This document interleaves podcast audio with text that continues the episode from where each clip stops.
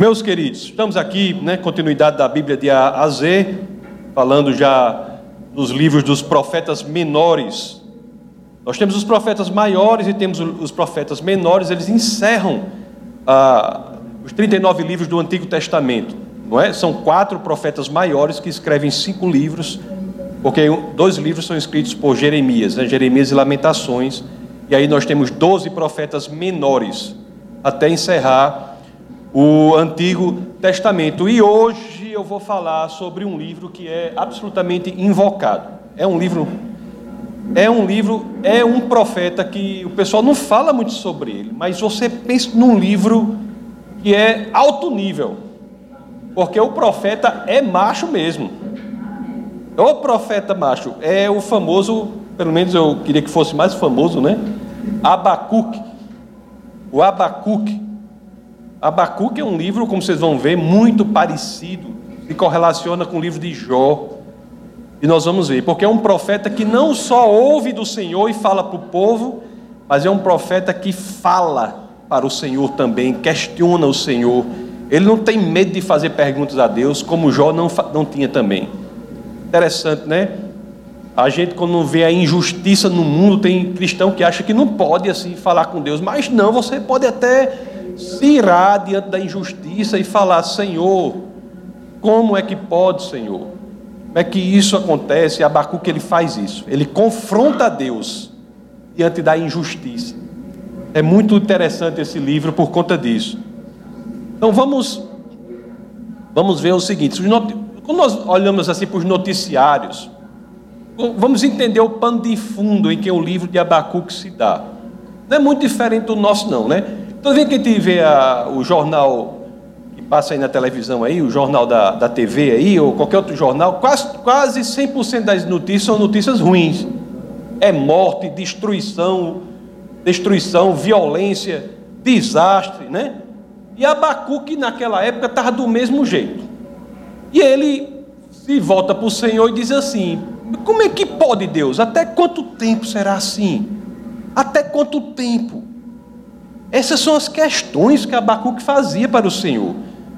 Até quanto tempo, Deus?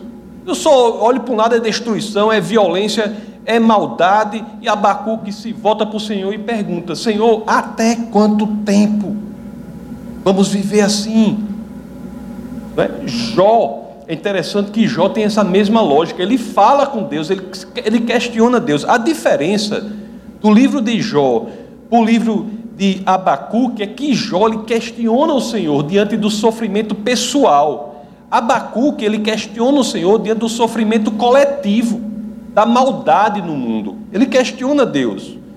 O livro de Abacuque, na minha opinião, é único, porque é um grito perante o Senhor.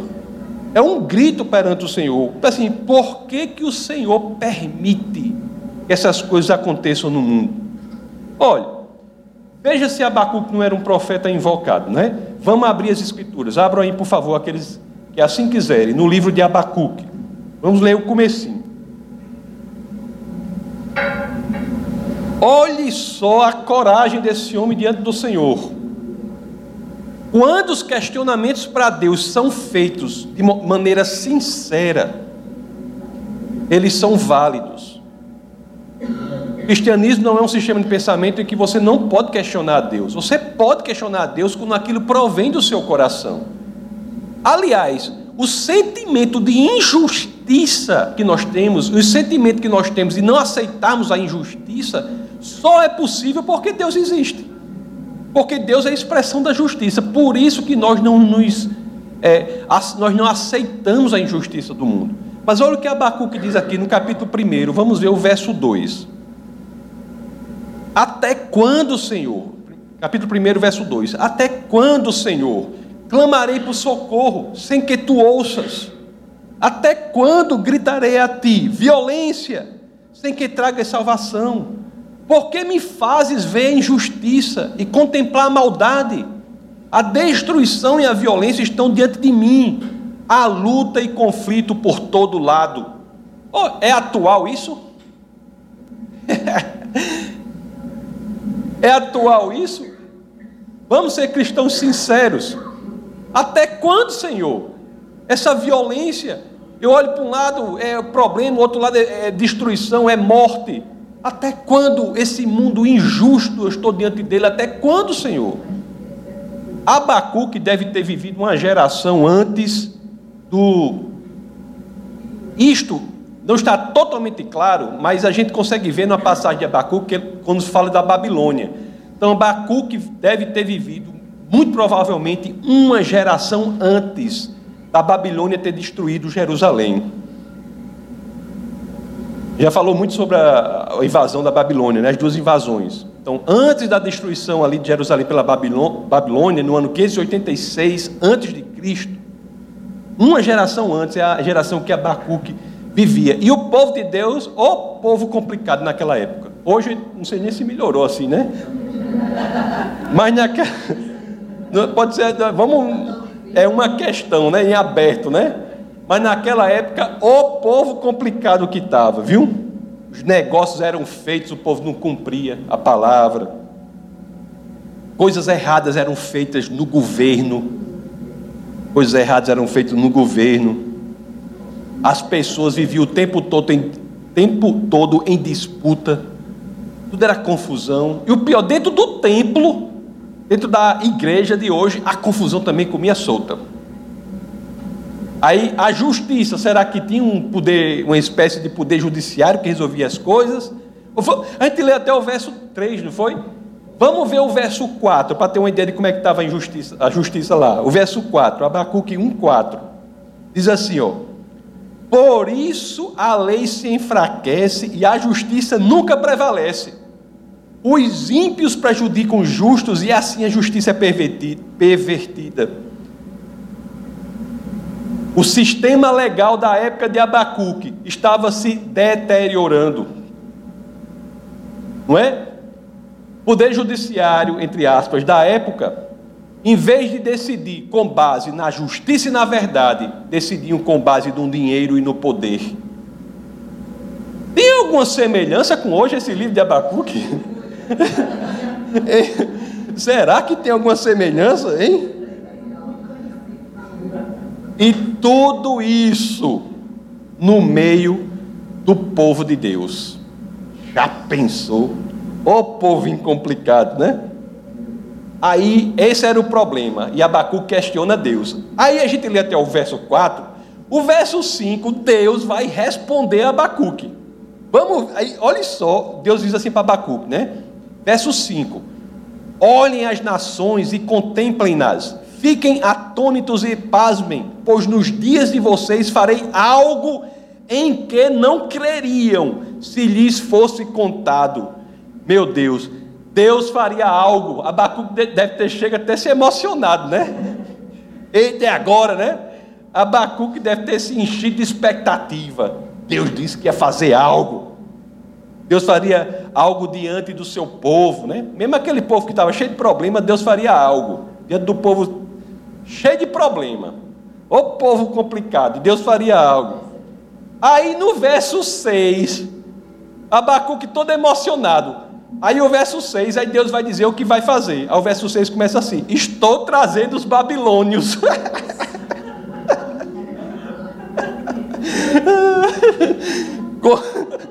Abacuque, homem, pelo amor de Deus, antes eu não tivesse nem permitido, é, é, perguntado, né?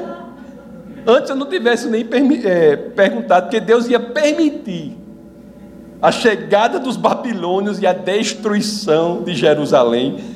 É isso? A resposta de Deus é: permitirei que os babilônios venham. E olha que se você for ler, não vou ler aqui por questão de tempo, mas se você for ler no resto, em casa vocês leem o resto do primeiro capítulo, vai falar só de, do que é a Babilônia. Os cavalos correm mais rápido que não sei o quê. É, viu? é mais emoção do que aquelas histórias ali. Os cabras ficam de cabeça para baixo no cavalo. Faz tudo. É, os Babil... A pessoa da Babilônia era altamente treinada. A invasão da Babilônia era uma consequência os pecados do povo de Deus. O povo de Deus havia feito coisas horríveis. E mais uma vez, como eu sempre digo aqui, se tem uma coisa que é, que é para a gente se tremer todo dia, eu sempre digo isso aqui. Se tem um princípio nas Escrituras que dá medo, uma coisa que é para a gente viver com medo, tremendo as pernas quando se lembra disso. Qual é? Deus respeita as nossas escolhas. Deus respeita as nossas escolhas. E um povo que havia optado por se afastar do Senhor arcaria com as consequências do seu ato. E Abacuque está pensando assim: meu Deus, mas mesmo assim eu sei que esse povo é ruim, eu sei que esse povo é complicado, eu sei que a gente fez coisa errada, mas o Senhor não vai fazer nada. Olha só Abacuque lá, 1,13. Abacuque 1,13. Teus olhos são tão puros que não suportam ver o mal, não podes tolerar a maldade, então por que toleras os perversos? Por que ficas calado enquanto os ímpios devoram os que são mais justos que eles? Olhe só o questionamento. É um homem corajoso esse Abacuque, viu? O relacionamento dele com o Senhor não era forjado pelo manto da hipocrisia, não. Ele era quem era diante de Deus, os seus questionamentos, buscando a verdade sem medo. Abria o seu coração e se colocava, se derramava diante do Senhor. Eu não entendo isso, Deus, me explique. Eu não entendo por que assim, me explique.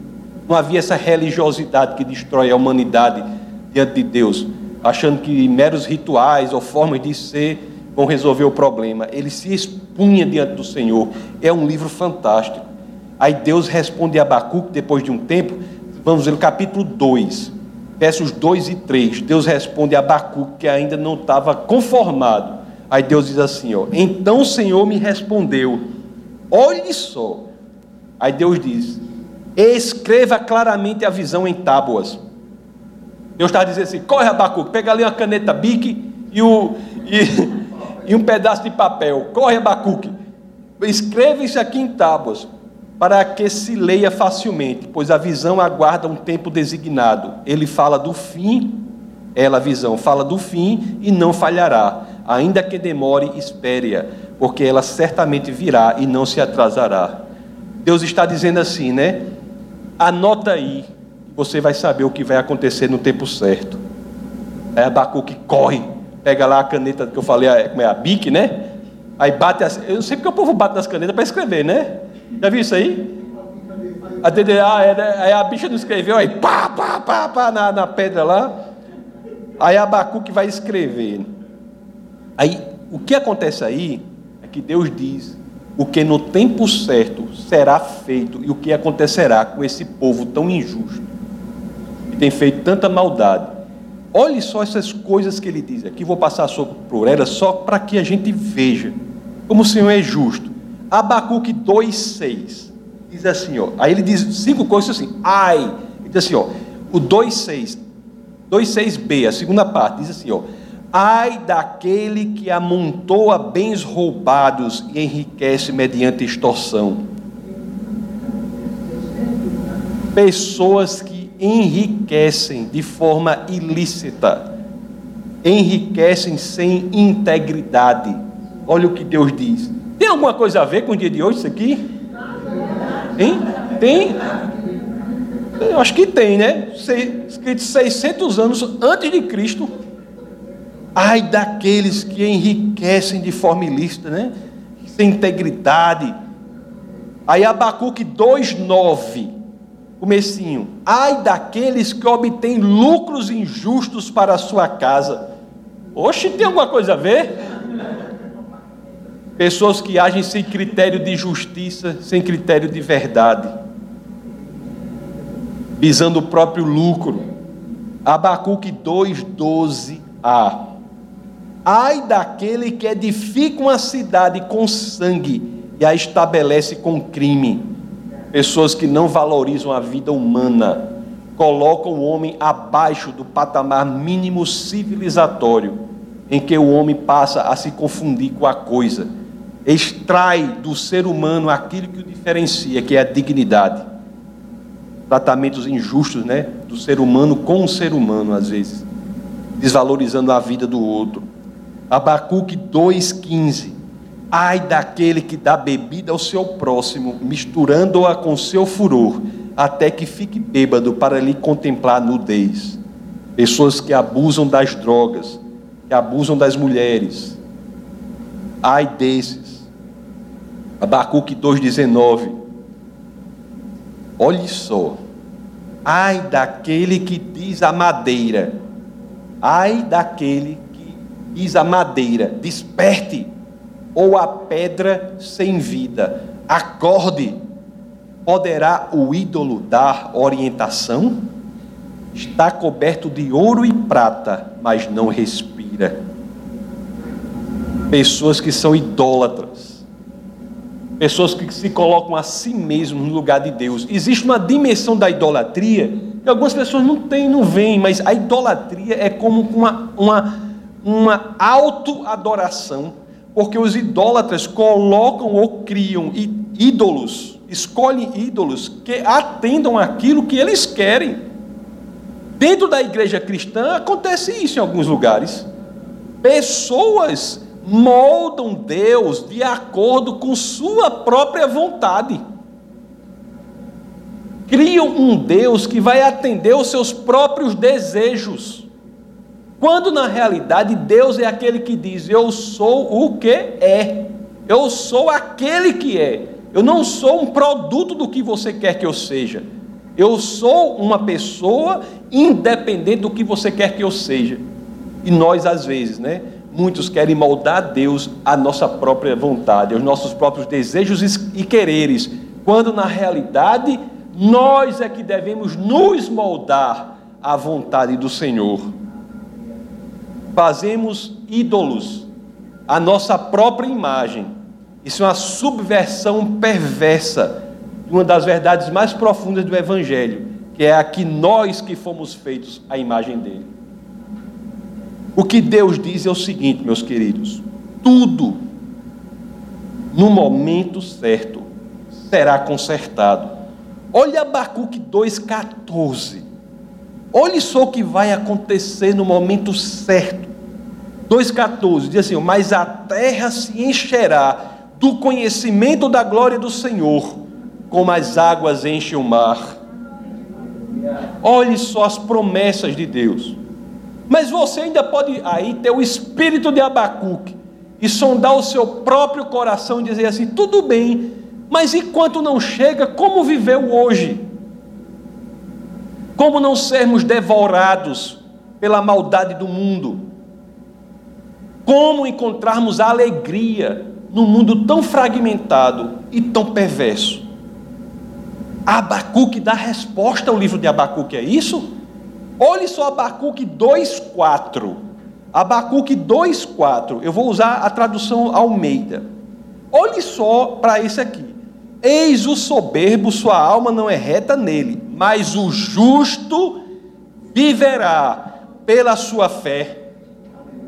O justo viverá pela sua fé. Muita gente acha que o justo viverá pela fé é uma tese neotestamentária que se inaugurou com Paulo. Meus queridos, isso está nas Escrituras, em um livro que foi escrito seis séculos antes de Cristo. Seis séculos antes de Cristo. O justo viverá por sua fé.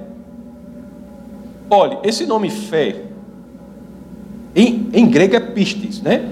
Em hebraico é emuná. Emuná é um dos meus nomes preferidos. Se tem uma palavra que eu acho incrível em qualquer língua, é emuná. Porque emuná fala de, se traduz por fé. O justo viverá pela, por sua fé, como dizem Abacuque.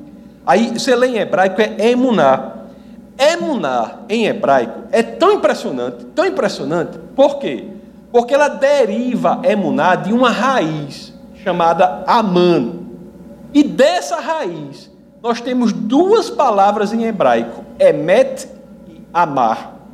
Então, emuná, emet e amar são três palavras em hebraico que têm a mesma raiz, que é Aman.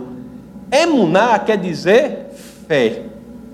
A outra palavra que se origina da mesma raiz é met, quer dizer verdade.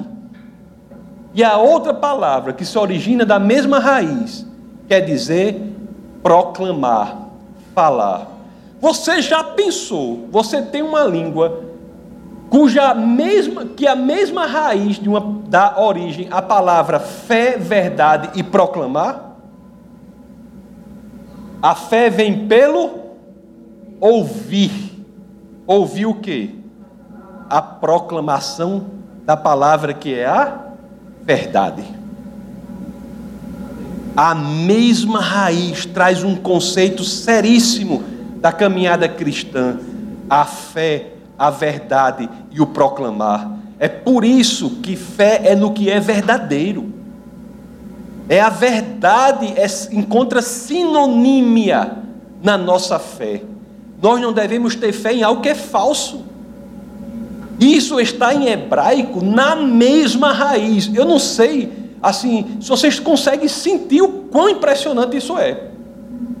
Quanto muitos dizem que a fé é uma questão cultural, muitos dizem que a fé é uma construção social, muitos dizem que a fé é um estado psicológico, em hebraico, a língua em que o, todo o Antigo Testamento foi escrito, só na questão da análise da palavra, na análise filológica da palavra, nós já chegamos à conclusão que a fé de que nós falamos é a expressão máxima da verdade. Mas o que, o, o que em Abacuque nós vemos, o justo viverá pela fé. O que é que nós estamos analisando? Como podemos viver num mundo tão fragmentado e injusto, hoje, tendo a alegria? Como podemos? Aí diz: a, a solução é: o justo viverá pela fé. E isso registrado, repito, 600 anos antes de Cristo. Isso não é uma tese inaugurada por Paulo. Muitos pensam, isso não é uma tese. Paulo repete, Paulo certamente conhecia o livro de Abacuque. Paulo repete uma tese que já está nas Escrituras. Isso não é uma ideia nova do Novo Testamento. O Novo Testamento repete o que já está ali. É, é verdade que o Novo Testamento trata com muito carinho essa ideia de que o justo viverá pela fé, porque isso é muito importante. Lá em Gálatas 3,11, nós vemos e é evidente que, pela lei, ninguém é justificado diante de Deus, porque o justo viverá pela fé. Romanos 1,17. Visto que a justiça de Deus se revela no Evangelho, de fé em fé, como está escrito, o justo viverá pela fé. Hebreus 10,38. Que a gente não sabe a autoria de Hebreus, né? Muitos dizem que é de Paulo, mas o estilo é totalmente diferente. Ou Paulo disse, rapaz, quer saber de uma coisa? Vou, vou escrever em outro estilo aqui. Ou, ou ele fez isso, ou é de outra pessoa. Mas lá no autor de Hebreus, né? Ele diz a mesma coisa, Hebreus 10, 38. Todavia o meu justo viverá pela fé. O povo de Deus sempre teve de viver pela fé para encontrar a alegria num mundo fragmentado sem sentido como é o nosso. Mas quem é o justo? Quem é o justo? A gente não pode achar que a gente, que eu por mim mesmo ou nós por nós mesmos somos justos. Por mim mesmo eu não sou justo. Romano 3,10 é claro nisso aí. Olha só o que Romano 3,10 diz: ó, como está escrito, não há justo nenhum sequer. Em nós mesmos nós não somos justos. Cristo nos justifica. Em Cristo, pela justiça dele, somos considerados justos. Porque o Pai não olha para nós, olha para Cristo quando nos, nos vê. Não é interessante, vocês já pensaram sobre isso? Quando a Bíblia fala das bem-aventuranças, que é uma passagem lindíssima da Bíblia, quando ela fala das bem-aventuranças, ela não diz que os justos serão bem-aventurados. Já pensaram sobre isso? A Bíblia não diz os justos serão bem-aventurados. O que é que ela diz? Mateus 5, verso 6. Mateus capítulo 5, verso 6. Olha o que as escrituras dizem. Bem-aventurados os que têm fome e sede de justiça, porque serão fartos. Oh, peraí. Nesse mundo louco e fragmentado, tão injusto, como é isso? Ter fome e sede de justiça vai me fazer farto? Por que isso? Por que, que quando temos fome, como tinha Abacuque, e sede de justiça, ele clamava por justiça diante do Senhor, e o Senhor não o repreendeu por isso. Pelo contrário, por que, que temos que viver com fome e sede de justiça, indignados diante da injustiça, buscando em tudo o que é justo? Por quê?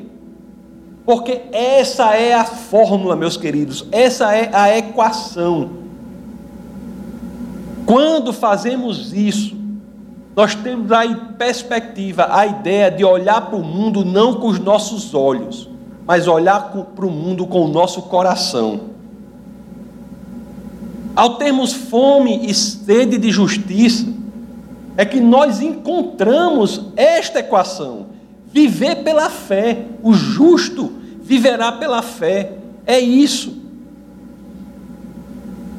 Da certeza de que, mesmo diante de um mundo em que as circunstâncias indicam o contrário, quando eu vivo pela fé, eu tenho a fome e a sede de justiça porque eu consigo enxergar além de onde os meus olhos chegam. Eu consigo enxergar além de onde a minha vista chega, porque eu não estou olhando com meus olhos, eu estou olhando com o meu coração. Isso é a solução. Nós temos que olhar para esse mundo e entender que se formos operar neste mundo pelo que os nossos olhos nos dizem, nós estaremos absolutamente desencorajados, deprimidos e tristes. Não veremos saída. A única forma de olhar para esse mundo e ter a alegria que excede todo o entendimento é olhar para ele com o coração, com a fé. Deus diz a Abacuque que a, que a Babilônia será levantada, não é? Não é isso que diz? Mas ao mesmo tempo, ele diz: o justo viverá pela fé. Ele quer dizer o quê? Abacuque, a Babilônia será levantada em decorrência do pecado do seu povo, mas a sua vida não deve ser função disso, função do que está ao seu redor. Você não deve viver pelo que você vê, você deve viver pela fé. Meus queridos, viver pela fé é algo que as Escrituras nos chamam a fazer. Isso não é dizer que a gente vai viver a nossa vida de olho fechado, não, viu? Isso não quer dizer que a gente vai negar os problemas, dizer que eles não existem. Não é isso, não. Isso aí é esquizofrenia. Esquizofrenia. Não é você dizer que o problema não existe, não. Quando você está, se você, tá, se você, por exemplo, quebrar a perna, você está com a perna quebrada. Se você tiver com a virose, você está com uma virose. Entendeu? Agora, o que nós devemos fazer é o quê? Ao olhar para isso com a fé, nós sabemos que ali não é o estágio final. Sabemos que o, o fim é além daquilo. A fé faz com que a gente consiga ver por meio do problema. Se nós não tivermos fé, a nossa vista para no problema. Ah, eu estou sofrendo, eu estou não sei o quê, eu perdi, meu carro capotou, e não sei o quê, eu fiz não sei o quê, é uma coisa horrível. Hein? Uma coisa, né? Você olha assim, aí doutora Virginia aí, toda saudável, toda, não é? Uma pessoa, se fosse viver pela vista, quando a doutora Virginia foi se operar, a notícia que eu tive, ela foi se operar do coração. Aí cortou uma operação incrível do coração. A notícia que eu fui. E aí, tá bem? Teve um AVC na cirurgia. Eu disse, pronto. Só falta ela dizer que. Eu disse para ela, só faltou dizer que a senhora caiu quebrou a perna também da, da mesa lá. Da... Aí. Não é? Pelas circunstâncias. Ela, ela é para negar o que ela passou por isso? Não. Mas, mas pela fé, superou o problema. Hoje isso é passado. Hoje é passado a vista não se para ali, não, ela não nega o que ocorreu, não. Ela vê por meio do problema a consequência que vai ser decorrente do seu comprometimento com o Senhor. Cristo, ao olhar para a cruz, que é símbolo de tortura, né? Não é? A, a cruz é um símbolo de tortura perversa entre os romanos. Ele, ao olhar para a cruz, ele não viu a cruz. A vista dele não parou. Não é que ele não viu a cruz, mas a vista dele não parou na cruz. Ele olhou com o coração, viu por meio da cruz, através da cruz, o momento de alegria e regozijos eternos que o esperavam depois daquilo. O que ele conquistaria para todos os que iriam segui-lo. É por isso que nós, pela fé, encontramos alegria no mundo, porque nossa vista não está ali. Nós vemos por meio dali, nossa vista não está ali. Pela fé, sabemos que Deus tem a palavra final. Nós vivemos, meus queridos, somos chamados a viver em uma realidade que é mais profunda do que a realidade observável. Nós somos chamados a viver em um mundo que é mais profundo que o mundo que simplesmente observamos. Olha, é pelo que Cristo foi capaz de fazer na cruz, olhar para ela e ver através dela, é que este símbolo, que é um símbolo de tortura e sofrimento, hoje é um símbolo de esperança o significado, a semântica do símbolo da cruz é transformada pela forma como Cristo olhou para a cruz. Abacuque aprendeu a lição.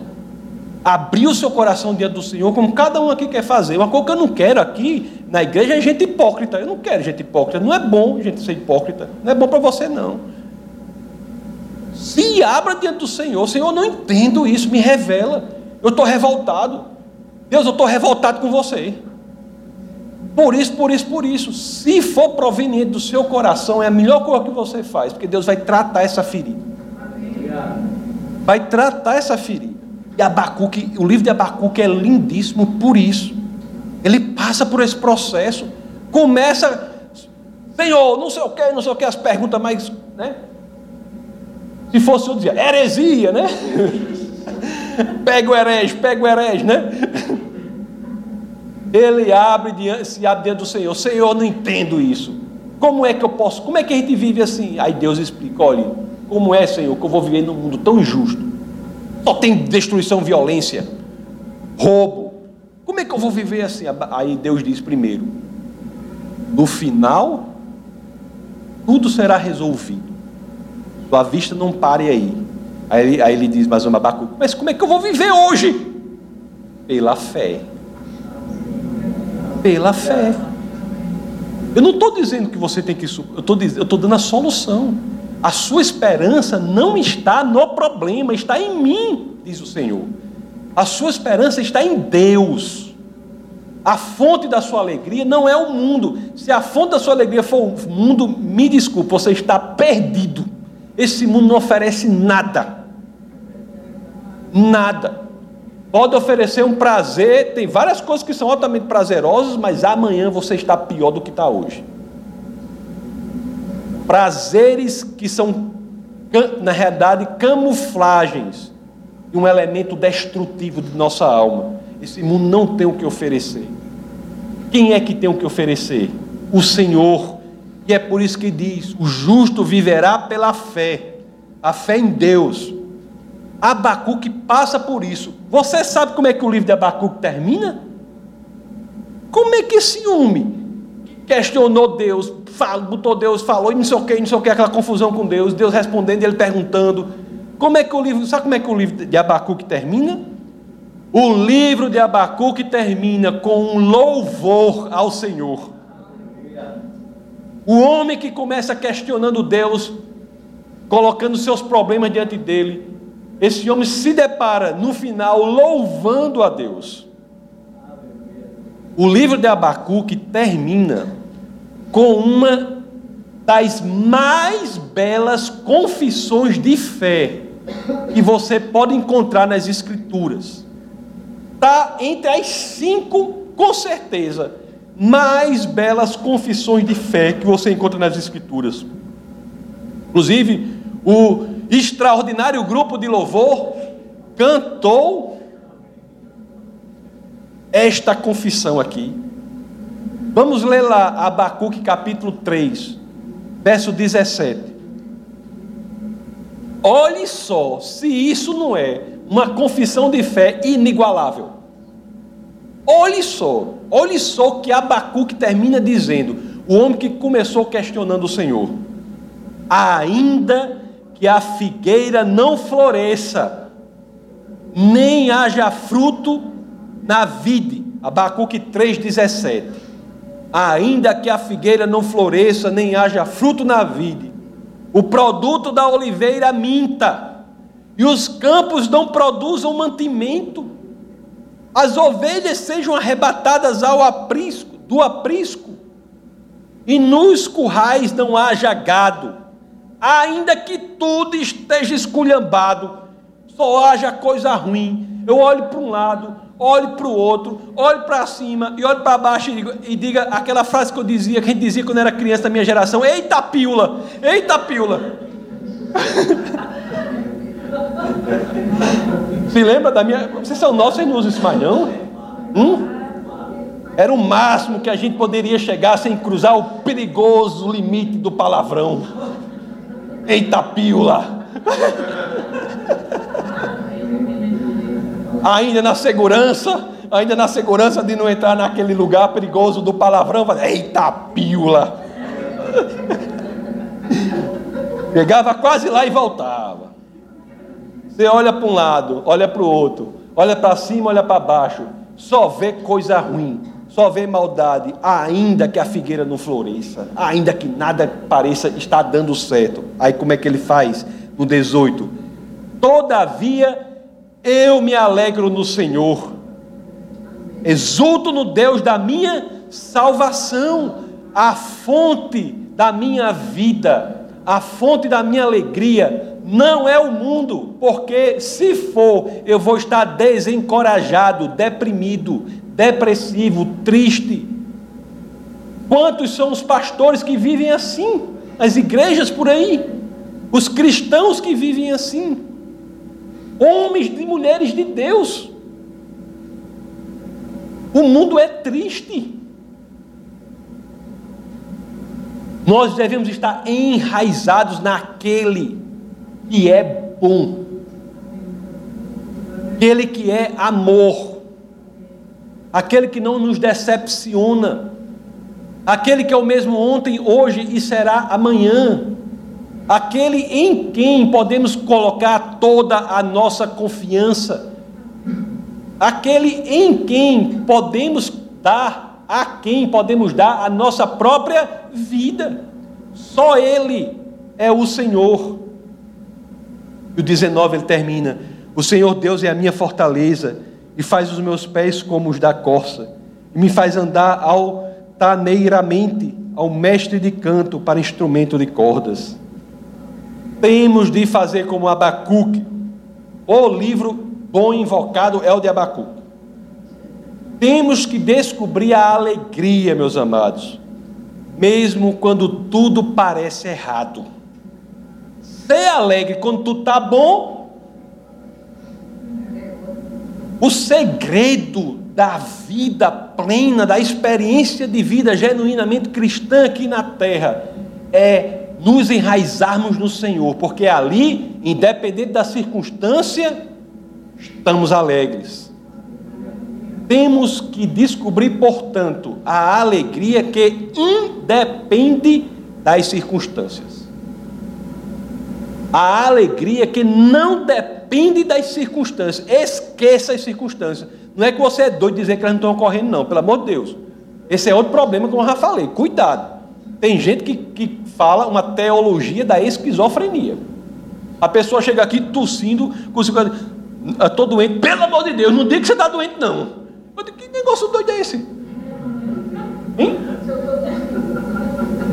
A pessoa chega com a perna mancando, você quebrou a perna, não sei o que, né? eu tô com a perna, quebrei a perna. Não diga que, a, que, a, tá que você quebrou a perna, não. Diga, eu, eu sou doido, é? Eu sou doido?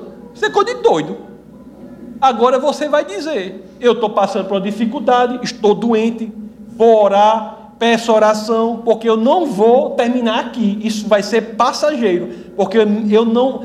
A minha fonte não é a doença, não é a circunstância, não é o problema. A minha fonte é o Senhor. Seis séculos depois, do magnífico livro de Abacuque, nascia Jesus. Nascia Jesus. O império da Babilônia já tinha sido extinto, né? O interessante da história é isso também, né? Babilônia, que era quem era, já tinha sido extinta. Roma era, naquele momento que Jesus nasceu, a nova Babilônia. E também mais na frente, o Império Romano seria destruído. Muitas Babilônias se erguem diante do povo de Deus, mas elas não duram para sempre. Impérios sobem contra o povo de Deus, impérios, mas eles, quando olhamos retrospectivamente, já não mais existem. João, lá na ilha de Patmos, quando estava preso, que escreveu o Apocalipse, quando ele foi o único que não foi perseguido, torturado e morto, colocaram até num, num, num óleo quente e não conseguiram matar o homem, né? Aí depois converteram a, a sentença dele de morte em prisão perpétua. Ele estava lá na ilha de Patmos. Olha aqui em Apocalipse 18, 2.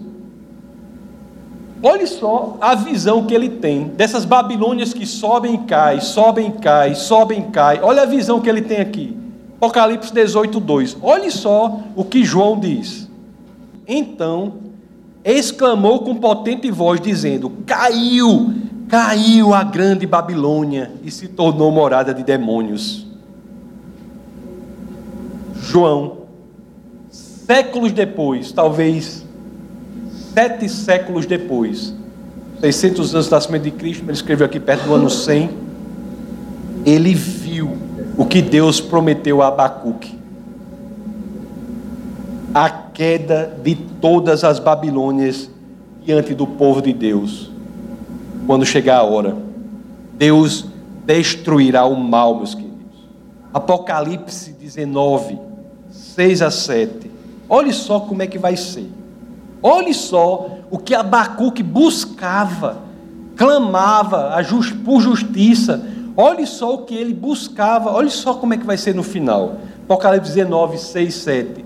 Então ouvi uma como voz de numerosa multidão, como de muitas águas e como de fortes trovões, dizendo: Aleluia! Pois reina o Senhor nosso Deus, o Todo-Poderoso Alegremos-nos, exultemos e demos-lhe a glória, porque são chegadas as bodas do Cordeiro, cuja esposa a si mesma já se ataviou.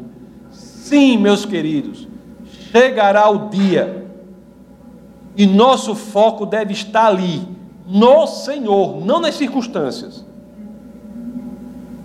Conforme eu disse, para encerrando, a cruz, não é? Que eu falei, é lembrada que era um instrumento de tortura, de causar sofrimento e morte, torna-se símbolo de vitória na perspectiva do Senhor.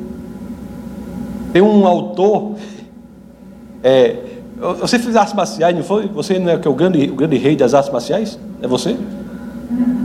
É, é Peter, é Peter Kraft, Peter Kraft, né? Ele diz uma coisa interessante, ele diz assim, ó. O Calvário é judô. O poder do inimigo que é usado para destruí-lo. Calvário é judô.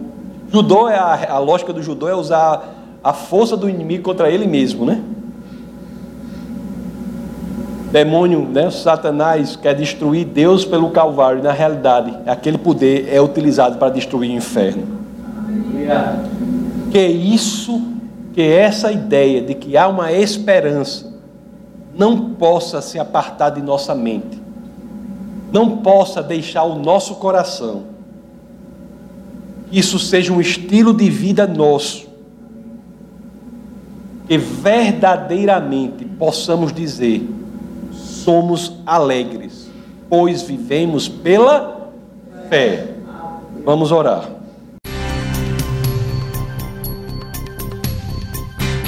Essa foi uma produção do Ministério Internacional Defesa da Fé, um ministério comprometido em amar as pessoas, abraçar a verdade e glorificar a Deus. Para saber mais sobre o que fazemos, acesse defesadafé.org.